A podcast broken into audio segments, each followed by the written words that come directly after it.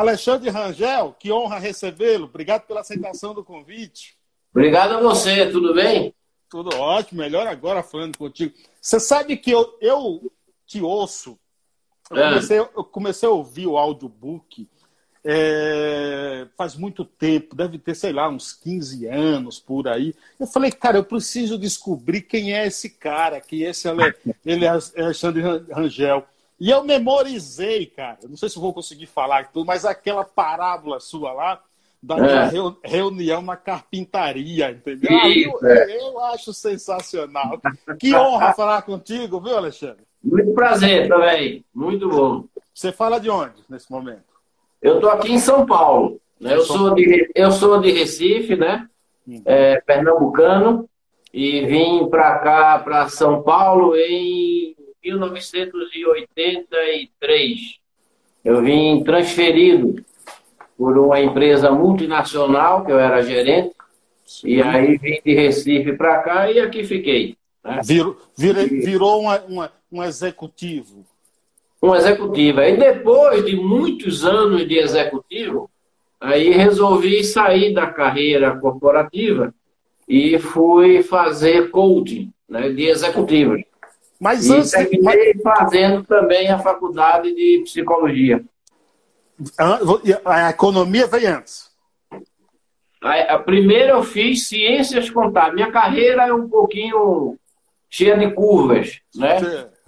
E é interessante isso aí, porque tem muita gente que, quando está começando a vida profissional, se preocupa muito com uma carreira, uhum. né? se preocupa com um caminho a seguir, como se fosse aquele, e fica com muita dúvida. Sim. Né? Você pega uma pessoa com 18, 20 anos, a pessoa fica até assim com angústia, porque não sabe para onde vai. Né? Então, se pegar o meu caso, por exemplo, eu cito muito nos meus trabalhos de coaching, de carreira, né? Eu fiz primeiro ciências contábeis na Católica de Pernambuco, depois fiz economia também na Católica de Pernambuco, depois vim para São Paulo com essas duas faculdades, né? Trabalhei na área administrativa financeira, Aí trabalhei muitos anos na rádio, como você falou, né? CBN, doutorado, Bandeirantes e tal. Por conta disso, adquiri o registro de jornalista, né? Sim, sim. Por fim, psicologia e coaching. Então, entre lá são cinco é, aptidões, né? Cinco formações que tem e que agora já, né? No, no, nos últimos dez anos que eu estou trabalhando, então, exclusivamente como coaching, como psicólogo e consultor aí de, de empresas na área de gestão de pessoas. Mas eu acho que é importante isso aí, viu? Porque, claro. porque muita gente tem uma certa dificuldade de entender né, a, a, a desnecessidade de se vincular logo numa carreira que ele queira ir. Tal. Acho importante a pessoa entrar numa faculdade, adquirir aquele conhecimento universal da universidade e a partir daí a vida segue. Claro, né? Tem vários para fazer, várias experiências. Né? Um abraço aqui para o grande Marco Bianchi, acompanhando a gente aqui, grande abraço. Você é pernambucano, Lá você, é, fugindo aqui um pouquinho da nossa pauta, é, mas você torce por esporte, náutico, Náutico. Santa Cruz. Náutico. Náutico? Náutico. Náutico. O, o, o Náutico tá para a segunda, não tá? É, é, é. Não, apesar que eu, eu sei que tá, porque meus irmãos lá, eu estou em São Paulo, minha família é toda de Recife, né? Então eles que vão mais aí, acompanham mais a, o, o futebol lá, mas eu não, eu não acompanho muito, não. Tá, tá, você. tá com quantos livros publica, publicados já, o, o, Alexandre? Acho que são sete, viu? Sete livros. Sete, é, sete. Todos eles na área de gestão de pessoas, de liderança, né, de trabalho em equipe.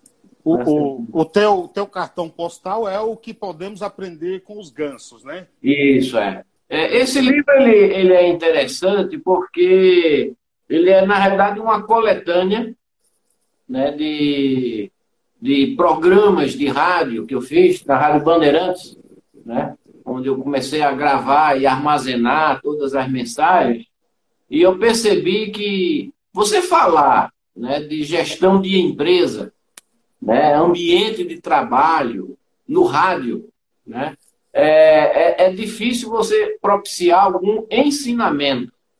Né? Então, um caminho que eu comecei a buscar e acho que acertei foi através de parábolas, né? Feito essa da carpintaria. Curtas né? também, né? Eu acho que. Muito curtas, um minuto. Né? Então, uma experiência bacana assim, de vida para mim foi transformar, às vezes, né, uma fábula que você pega, tem duas páginas de texto, e resumir aquelas duas páginas em um minuto. Quando, quando foi que esse livro saiu? Ah, 2003. Faz bastante tempo. Podemos considerar você um cara visionário? E por que eu digo isso? A gente, hum. a gente hoje vive num mundo da internet onde tudo é rápido, onde as pessoas não, não assistem vídeos longos, não leem coisas grandes, infelizmente também, gostam de coisas curtas.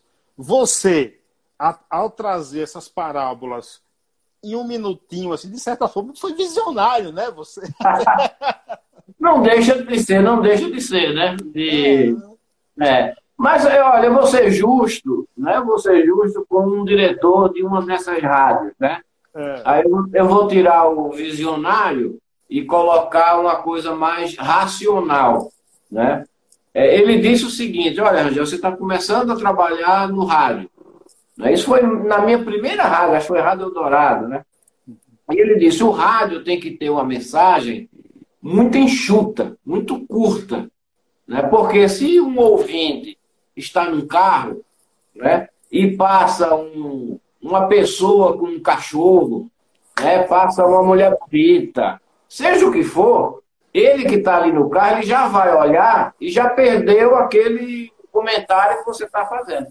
Então você não pode ser muito longo, porque isso aí vai tirar né, a, a qualidade da audiência aí que você vai ter, a pessoa não vai entender o que você disse.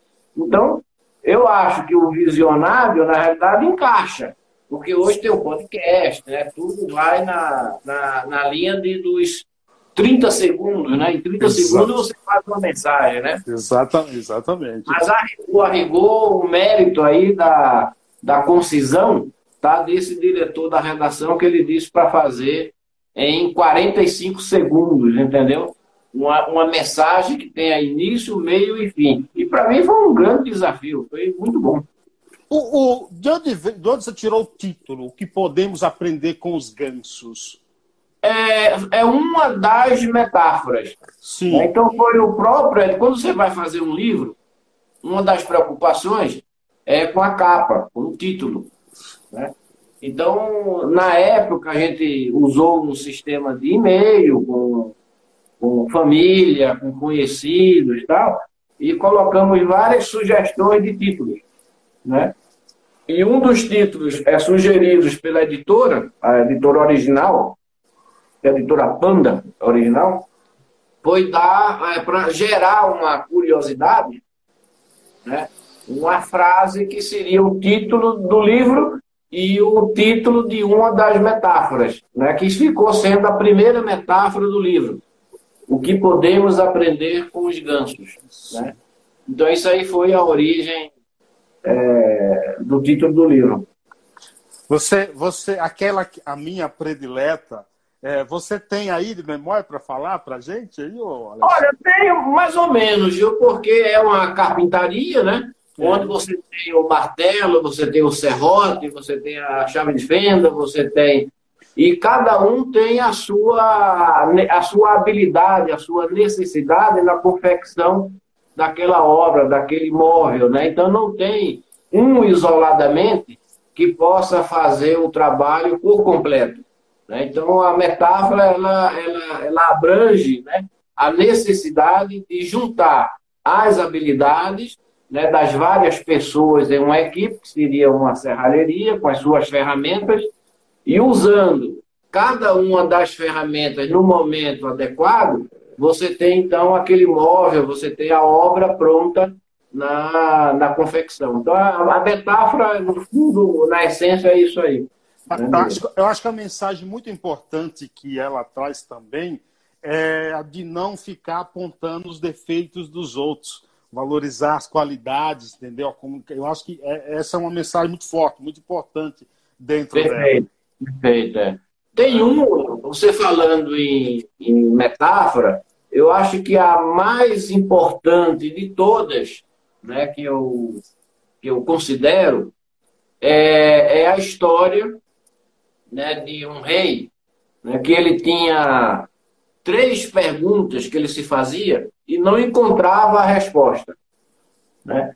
E as perguntas que ele se fazia era qual o momento mais importante da vida? A segunda questão era qual a pessoa mais importante da vida? E a terceira questão, né? É, qual a tarefa mais importante a ser feita na vida? E ele, durante anos e anos no reino, ele conversava com as pessoas e procurava saber a resposta para essas três perguntas. Né?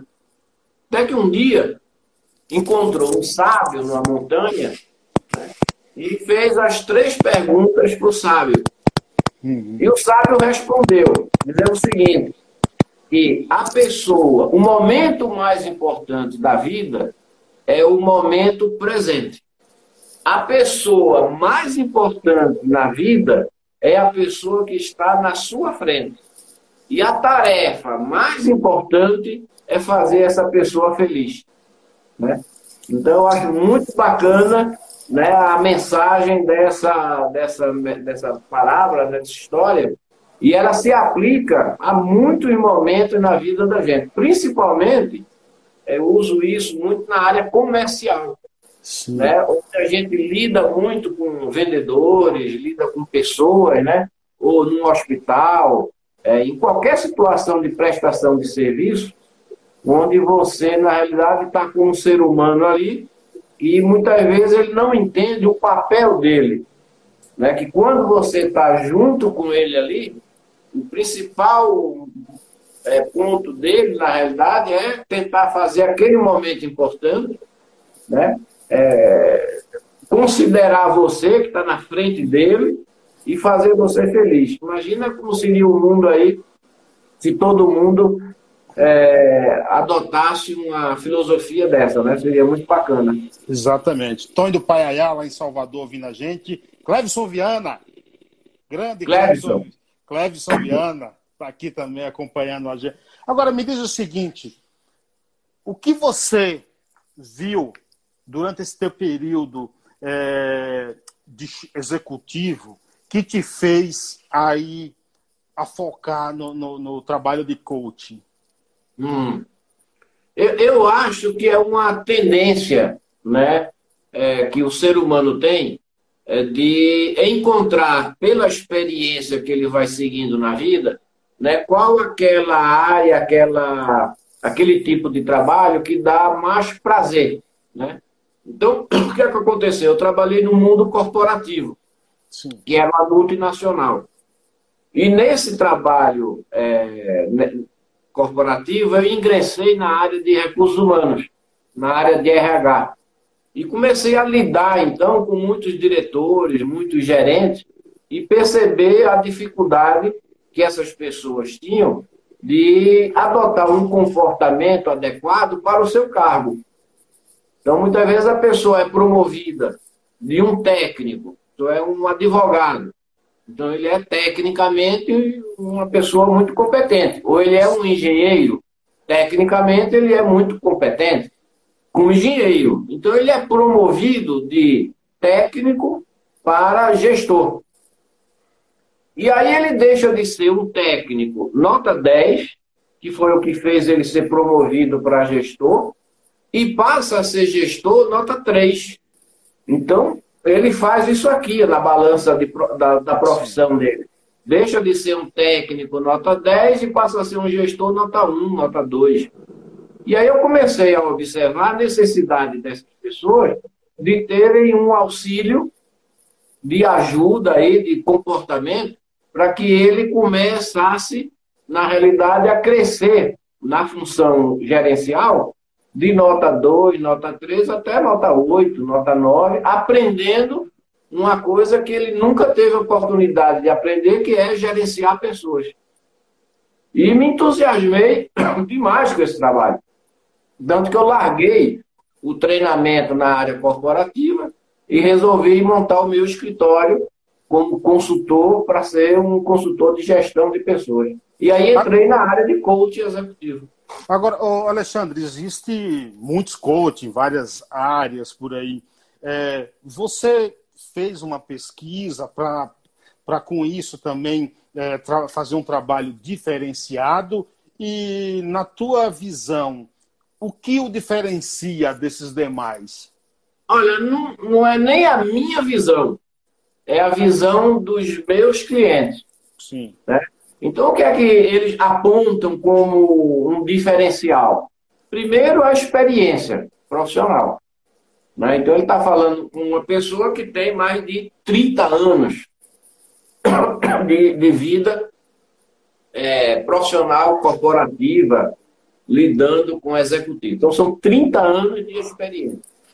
O outro ponto, a formação eclética. Então, você está falando com uma pessoa que tem cinco formações.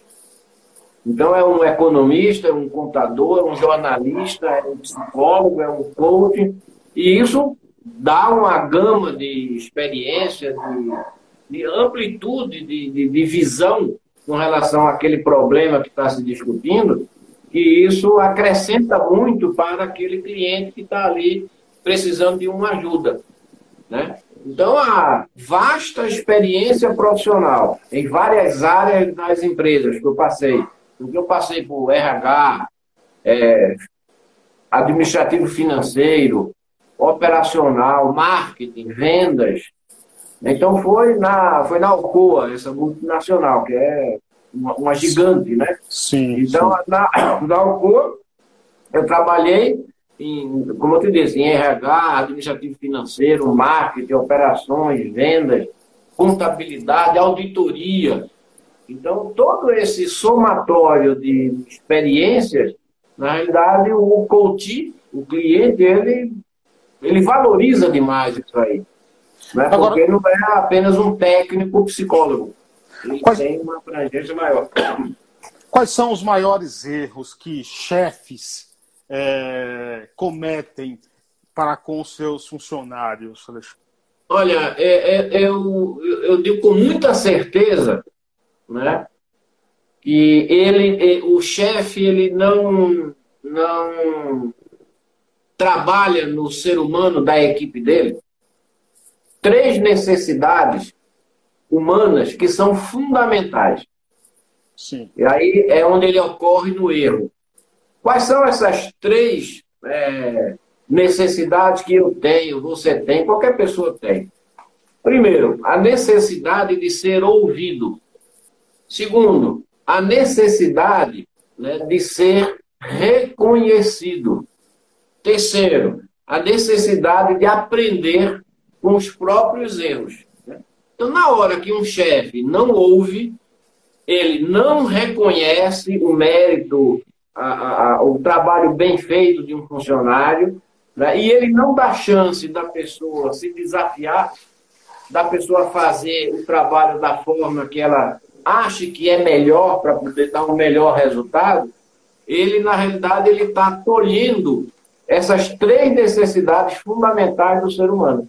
Ser ouvido, ser reconhecido e aprender com os próprios erros. Então, são essas essas são as maiores falhas que eu vejo num gestor, num gerente, numa pessoa que está comandando pessoas. Isso aí é meio com autoritarismo, né, de alguns chefes, né, é, Alexandre? É, e o autoritarismo ele vem da insegurança, né? Porque quando você não tem convicção, você não tem certeza, né, da, da sua posição intelectual, de experiência que você está passando, você vai querer impor isso aí pela patente do seu cargo, né? pela autoridade que você tem de mandar a pessoa fazer do jeito que você quer que seja feito, mas que você não consegue é, explicar nem contrapor a uma ideia diferente que a pessoa tenha, porque você não tem a capacidade intelectual. Você está ali por circunstâncias que te colocaram para ser um chefe. E aí você é chefe e nem sabe qual é o teu papel. Né? Você literalmente é aquilo que eu te falei, é o advogado, é o engenheiro, é o professor que passa a ser o coordenador Sim. do departamento. É, o cara é acha o... que é chefe para mandar, né? Para mandar, eu trabalhei em rádio, eu trabalhei muito em rádio, em televisão, entendeu? Então você pega um cara que. Eu tive um caso interessante na rádio que ele era chefe de 14. Ele, ele trabalhava numa equipe de 14 repórteres. Sim. Ele era um, dois repórteres. E ele foi promovido a ser chefe desses 13 repórteres. Ele foi, então, promovido. Eram 14. Chefiou 13. E ele foi fazer o coach comigo, porque na realidade ele não se adaptou a comandar pessoas no sentido que ele gostaria de ter sido comandado quando ele era repórter. Então ele ficou numa situação muito difícil que ele não gostava, ele não queria ser ditador, né, opressor, é, mandador, ele não queria ser nada daquele chefe que é, é o cara que vai pela força. E ele não tinha a habilidade de relacionamento de conquistar as pessoas né, por meio do diálogo tal. Terminou ele deixando de ser chefe da reportagem e passando a ficar só com o microfone. Agora, Hoje isso... ele é um âncora de uma grande televisão aí, que a gente vê todo dia, está vendo ele. Agora, isso é uma qualidade, né, Alexandre? Quando você reconhece. A humildade. A, né, buscar melhorar. Isso é uma, é uma, uma, uma grande virtude, né, Alexandre? É, é, é. Alexandre, agora me diz o seguinte: é, eu sempre falei que quando um funcionário, por exemplo, está numa empresa, é, me corrija, por favor, se eu estiver errado, que não é a empresa que tem que pagar bem para ele mostrar trabalho, é ele que tem que mostrar trabalho para a empresa reconhecer. O que há de verdade nisso? Eu acho que a segunda, a segunda frase é que é a verdadeira entendeu? E tem um lance muito, muito, é, é, muito interessante de se discutir nas sessões de, de coaching, né? Que é assim, a pessoa esperar que a empresa dê para ele um plano de carreira. Isso, muitos anos atrás, né? Se falava muito em plano de carreira, plano de carreira. E a, eu me lembro que eu trabalhava em recursos humanos então, e a pessoa chegava e questionava qual é o plano de carreira que a empresa tem para mim. Olha que, que, que, que, raciocínio, né? Qual é o plano de carreira que a empresa tem para mim? E o tempo foi mostrando que é um pensamento totalmente equivocado. Né? Que a empresa não tem que ter plano de carreira. A pessoa, como você diz, é que tem que se mostrar competente para que, com a sua competência, a empresa, então, vai reconhecer o mérito e, com esse reconhecimento de mérito, a própria pessoa faça a sua carreira, né? faça o seu progresso. É, normalmente, o, o, quando o candidato vai fazer uma entrevista, ali ele se ele mostra disposição até quebrar pedra se a empresa se a empresa falar para ele ser contratado. Depois ele vai se encostando ali, reclamando que a empresa é, não o motiva, não o motiva. O, é. o, que é que, o que é que é essa tal motivação que, que, que eles reclamam? É, é, é eu, eu acho é que tudo está centrado na chefia. Né? Eu, eu digo o seguinte, que 100%, 100%, olha que são 30 anos de experiência, 100% da causa né, da infelicidade no trabalho está relacionado com o comportamento da chefia.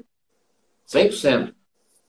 Então você pega um elemento que ele entra na empresa muito motivado, né? ele está novo, ou ele pode ser até um cara que tem já 20 anos de experiência, ele saiu de uma empresa para outra e ele trabalha ali no, na primeira semana, na primeira primeiras experiências dele, ele entra, como se diz, em cima dos cascos.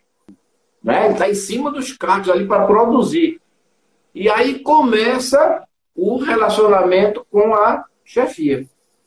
E esse relacionamento com a chefia é que vem o comportamento inadequado né, desse gestor com relação a compreender né, o momento desse funcionário, né, as suas necessidades. Eu já vi situações de, de, de funcionário que chega no primeiro dia de trabalho, isso aconteceu na minha presença, eu vendo, né? Que ele não tem uma mesa de trabalho. Não tem uma mesa. E aí é um desprezo absoluto por aquela pessoa, né? Eu, eu me lembro de um caso interessante, né? O, o livro aí é cheio de, de casos e de histórias, né? Nessa empresa, nessa multinacional que eu trabalhei, para você ver como é a maluquice do mundo corporativo, que foi no meu departamento, né? Então, é na minha diretoria. Então, a diretoria tinha vários departamentos. Como a rádio tem a redação, a técnica, claro. o comercial, tem, né? Então, vários departamentos. Né? E um funcionário ele foi admitido. E começou a trabalhar no departamento. E aí ele chegava para o senhor que tinha lá e dizia, fulano, você pega a planta do projeto tal para mim, por favor? E esse senhor ia lá, pegava a planta, trazia para ele, tal, não sei o quê. Daqui a pouco ele dizia, fulano, dá para você trazer, por favor, né, aquele relatório assim que tem. Né? E esse senhor ia lá e pegava lá o relatório e trazia e entregava para esse rapaz. Né? Depois da quarta, quinta vez que essa pessoa pediu coisas para ele, esse senhor disse, olha, escuta, quem é o chefe aqui? Eu ou você? Então você veja que o cara foi admitido na empresa, né? Onde ele entrou num departamento que já tinha uma pessoa que comandava aquele departamento. Ele entrou para chefiar e essa pessoa não sabia que tinha um novo chefe que ia. Então você vê né, as situações absurdas que acontecem nas empresas. Né? Esse é um é. caso que para mim marcou muito. Essa é... você coloca no mesmo ambiente de trabalho, na época tinham sete pessoas nesse setor, uma pessoa que vai chefiar um departamento e ele não sabe a natureza daquela, daquelas pessoas a, a, a, que estão ali trabalhando. Coisa absurda. É, é, olha, agora digamos que eu seja um funcionário bem na empresa e para mim eu mereço, por exemplo, um aumento de salário, mas eu tenho um chefe que não me dá oportunidade, às vezes, de conversar, de dialogar com ele. É, eu preciso de um feedback. Como é que eu busco essa oportunidade de, de conversar, de, de reivindicar isso? Olha, a experiência mostra que o caminho mais curto é o diálogo. É o diálogo. Né? Porque, veja essa situação. Eu estou trabalhando, né? acho que eu mereço um reconhecimento, mas até agora o meu chefe ele não me deu esse reconhecimento. Então, a partir daí, eu tenho dois caminhos. Né? Ou eu dialogo com ele e explico a minha carência, né?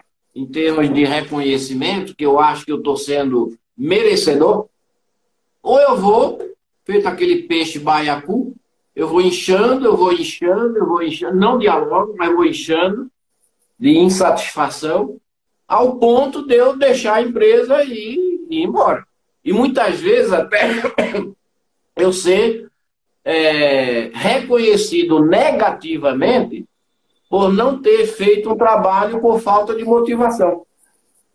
Então, numa situação dessa, onde eu me acho merecedor, né, e não dialogo com o meu chefe, dizendo, olha, escuta, faz dois anos né, que eu estou trabalhando, eu acho que eu já aprendi, já estou produzindo mais do que é, quando eu comecei, na minha opinião, eu estou ganhando 3 mil reais e eu acho que eu merecia, no mínimo, né, um aumento, sei lá, de 10%, 15%, para poder me equiparar, inclusive, a colegas que ganham 3.500, 3.800, tal, porque eu já não estou mais numa função júnior. Né? Eu já tenho Sim. mais responsabilidade. E o que é que você acha disso aí? Eu estou certo, eu estou errado? Então, é uma coisa interessante também, isso que eu estou agora colocando, que é você chegar para a pessoa, para o chefe, e você fazer perguntas abertas. O que é que você acha? Né? Eu já sou merecedor? Porque isso aí coloca o chefe numa situação de dizer se é merecedor ou se não é merecedor. E se e não... não é merecedor, onde é que eu não estou merecendo? Onde é que eu preciso melhorar? E você não está colocando é o, o chefe contra a parede, né, Alexandre? É, de uma forma elegante. Isso. De uma forma profissional.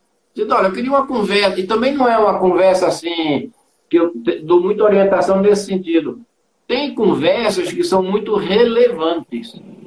Então, se você quer se valorizar, não chega de supetão no chefe, ou encontrando no corredor, né? ou numa conversa informal. Aí você lança um, um papo desse que a gente está falando aqui. Não. Diz, olha, eu queria na terça-feira vim aqui por volta das 10 horas. Como é que está teu tempo na terça-feira por volta das 10 horas? Eu posso vir aqui porque eu queria ter uma conversa com você sobre a minha carreira profissional. Olha que formalidade você deu e como você valorizou. Sim. É diferente de você estar tá na, na cafeteria, você estar tá ali tomando um cafezinho e tal, e fazer uma conversa com o seu chefe. Né? Sobre reconhecimento, sobre promoção e tal. Agora, se você diz para ele, olha, terça-feira, às 10 horas, eu queria conversar com você sobre carreira profissional aqui na empresa, no mínimo esse chefe vai ficar o tempo todo com aquele parafuso na cabeça remoendo dizendo o que é que esse cara vai querer. Ele vai querer falar de salário, vai querer. O que é que. Então, da sexta-feira até a terça-feira, o chefe vai ficar com aquilo na cabeça. Né? E, e vai ser uma conversa estruturada. Estruturada. É, Tranquedo Neves dizia o seguinte: leve um amigo para trabalhar com você e seu final de tarde será triste. Já aconteceu comigo, Alexandre, esse negócio de indicação de amigo e o resultado nem sempre é legal. Às vezes tem até amizades que se dissolvem com o tempo por isso. Qual o perigo, Alexandre, de a gente indicar amigos para trabalhar é, o lema que eu gosto de, de, de, dizer é não contrate quem você não pode demitir. Esse é o lema. Né? Então, se você vai contratar um tio, um amigo, né, um parente, e que você não pode demitir, imagina que você contrata uma cunhada. Olha que bosco que vai ficar a se essa cunhada não. Você contrata a sogra. sogra. Eu já passei por situações assim, do cara ter que demitir o sogro. Ei, e olha o que, aconteceu na família. O cara separou da mulher. Entendeu? Porque o sogro perdeu o plano de saúde, o sogro perdeu não sei de quê. Então, o lema é: não contrate quem você não pode demitir. Entendeu? Não tem. Posso pegar só uma água aqui? Deve, fica à vontade. Toma água aí, rapaz. Uma água aí. Grande Eduardo, como é que você está? Tudo tranquilo? Maria Luísa por aqui, Nilda Moreira também, muito obrigado é, pela participação. Bassman Blues também por aqui. Abraço a todos vocês aí. Quem tiver dúvida, mandem perguntas, por favor. Cheguei. Tomou água. Você tomou água mesmo ou água que passarinho não bebe? hein? Os pernambucanos gostam de uma água. É que passarinho não não não Pitu. bebe. Pitu. Pitu. Pitu, que eu desenho, lembro do, eu, eu sou velho, viu, Alexandre? Eu sou baiano, é. então eu lembro do Pitu. é, aguardente Pitu. Exatamente, exatamente. Alexandre, me diz o seguinte, qual é a importância da organização do tempo? Eu tenho um amigo, por exemplo, que ele é muito metódico, programa, anota tudo. Qual é a importância disso a tua vida profissional flui melhor? Olha, a administração do tempo é fundamental né? É, na vida profissional e na vida pessoal. Né? muitas pessoas que me procuram, né, é, lá no consultório, é, se queixam demais da falta de tempo para fazer tudo o que eles têm que fazer. Né? Na realidade, não existe falta de tempo. Existe é mau planejamento do tempo. Porque você imagina que o, o nosso tempo né, é como uma caixa de acrílico. Imagina uma caixa de acrílico, né, onde você começa a colocar fermento ali dentro. O fermento é a quantidade de trabalho que vai sendo colocado ali dentro daquela caixa. Só que aquela caixa ela é limitada, ela tem aquele tamanho de 24 horas. Né? E essas 24 horas, se a gente for dividir, você tem 8 horas de trabalho, 8 horas de descanso e 8 horas de lazer. Esse é o equilíbrio. Né? E o que é que acontece? As pessoas começam a é, verificar no dia a dia uma capacidade né, insuficiente de dar conta de todo esse fermento que entra nessa caixa, que ela é rígida, e começa a transbordar. Né? Esse transbordar significa o excesso de trabalho que começa a acontecer porque a pessoa não tem uma capacidade de planejar o que é que ela pode fazer na segunda-feira, o que é que ela pode fazer na terça, na quarta, na quinta, na sexta, isso incluindo atividades que são as atividades profissionais e as atividades pessoais. Então, é muito comum né, a pessoa se queixar de estar tá levando trabalho para casa, estar perdendo o fim de semana, a mulher se queixa, os filhos se queixam, né, e a pessoa começa a planejando de forma inadequada essa pizza do tempo, né, que seria oito horas de lazer, oito horas de descanso e oito horas de trabalho, essas fatias começam a ser invadidas só pela fatia do trabalho. Então, gestão do tempo é fundamental, eu diria assim, na felicidade da pessoa. Fundamental.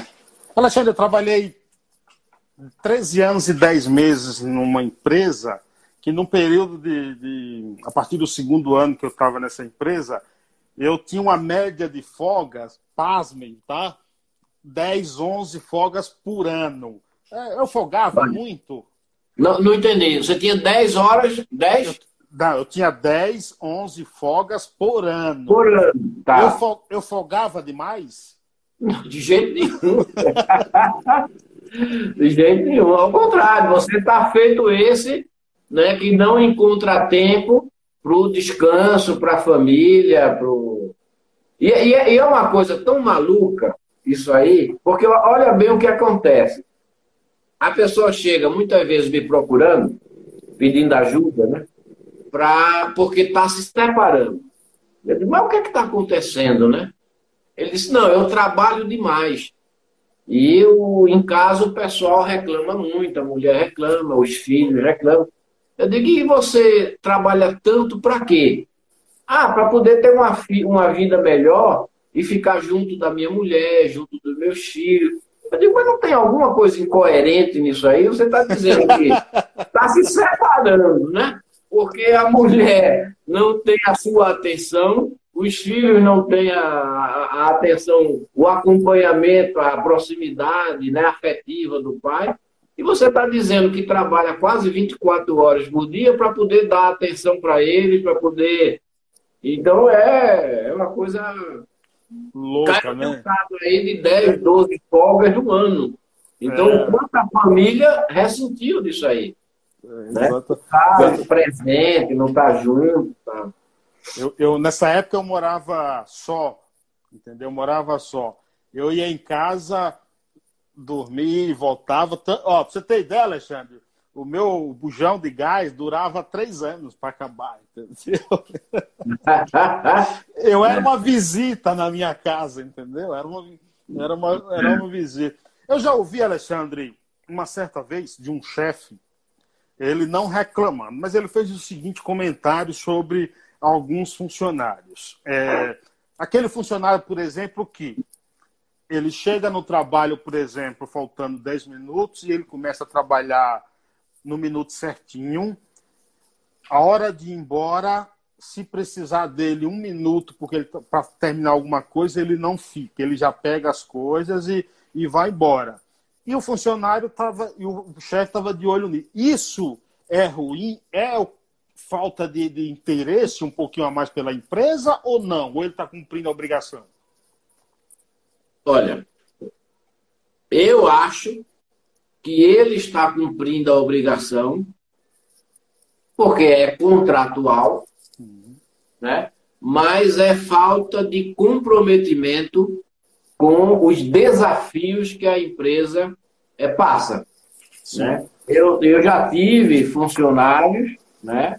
É, na época tinha quatro, cinco funcionários numa, numa empresa que eu constituí, e eu, é, era, para você entender, era uma empresa de motoboy e uma empresa prestadora de serviço de copiadora de Xerox e tal, uma mini gráfica. Sim. Então tinha, era chamada Central de Serviços. Né? Ficava dentro de um prédio comercial e tirava cópia, fazia motoboy, tinha um supermercadozinho de produtos de escritório e tal. E acontecia muitas vezes né, no horário é, crítico do almoço, né, os clientes aparecerem, irem lá e ficar uma fila, às vezes, de quatro, cinco, seis clientes para serem atendidos. Né?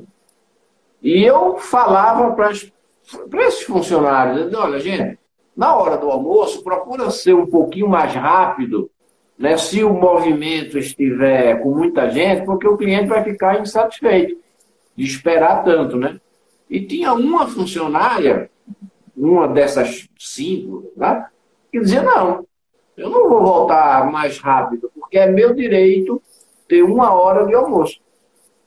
Né, então, enquanto os outros né, iam nesse dia que olhava que o movimento estava muito grande de clientes, ia fazer um lanche, voltava e dava aquele empenho, essa uhum. pessoa, que eu nunca vou esquecer dela, dizia, não, é meu direito ter uma hora de.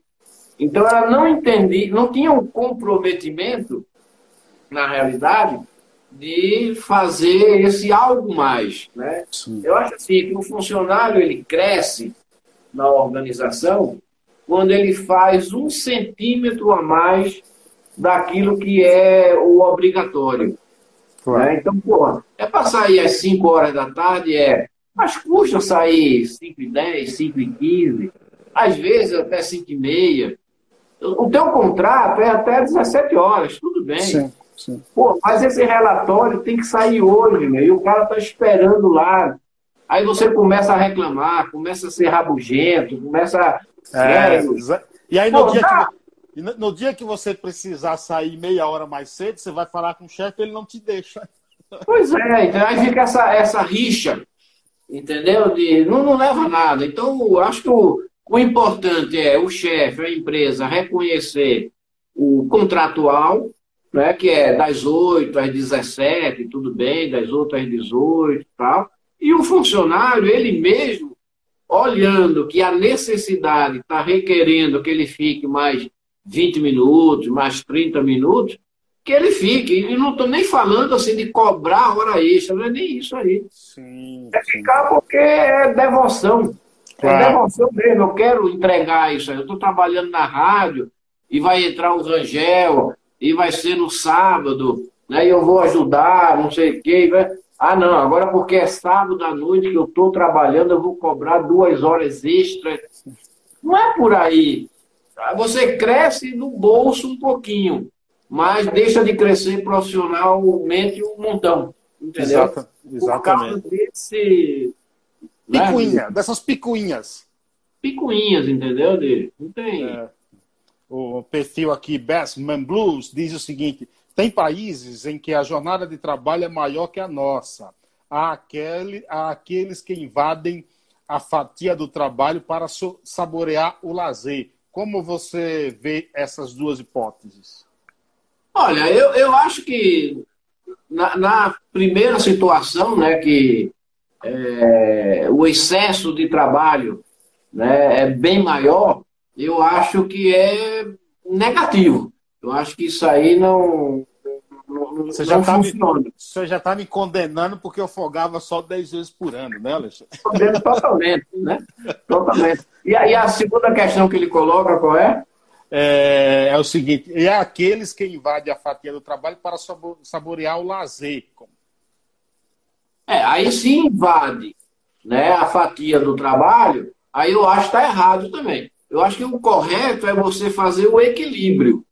Né? Você é, ter o equilíbrio das 8 horas, 10 horas, e ter também, eu diria assim, um comportamento até contemporâneo.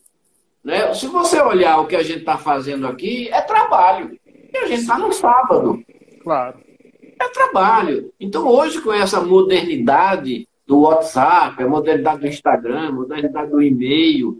Né? Você tem até que se controlar, porque está se misturando.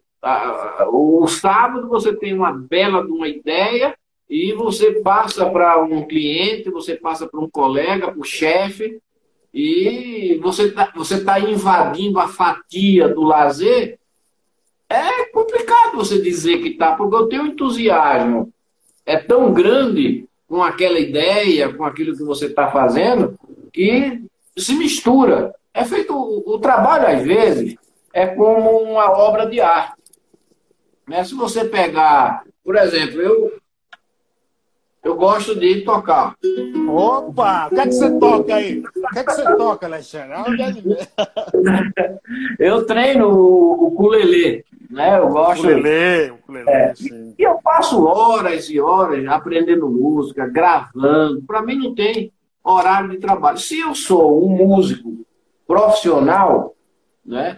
A minha, o meu entusiasmo, né? Pela música, pelo instrumento, né? Por, pela minha dedicação de treino, eu não, não eu não meço horas né, de treino, porque aquilo é muito, muito, é muito prazeroso para mim. Prazeroso. Né? A mesma coisa de um pintor que está fazendo uma tela, um escultor que está fazendo uma escultura.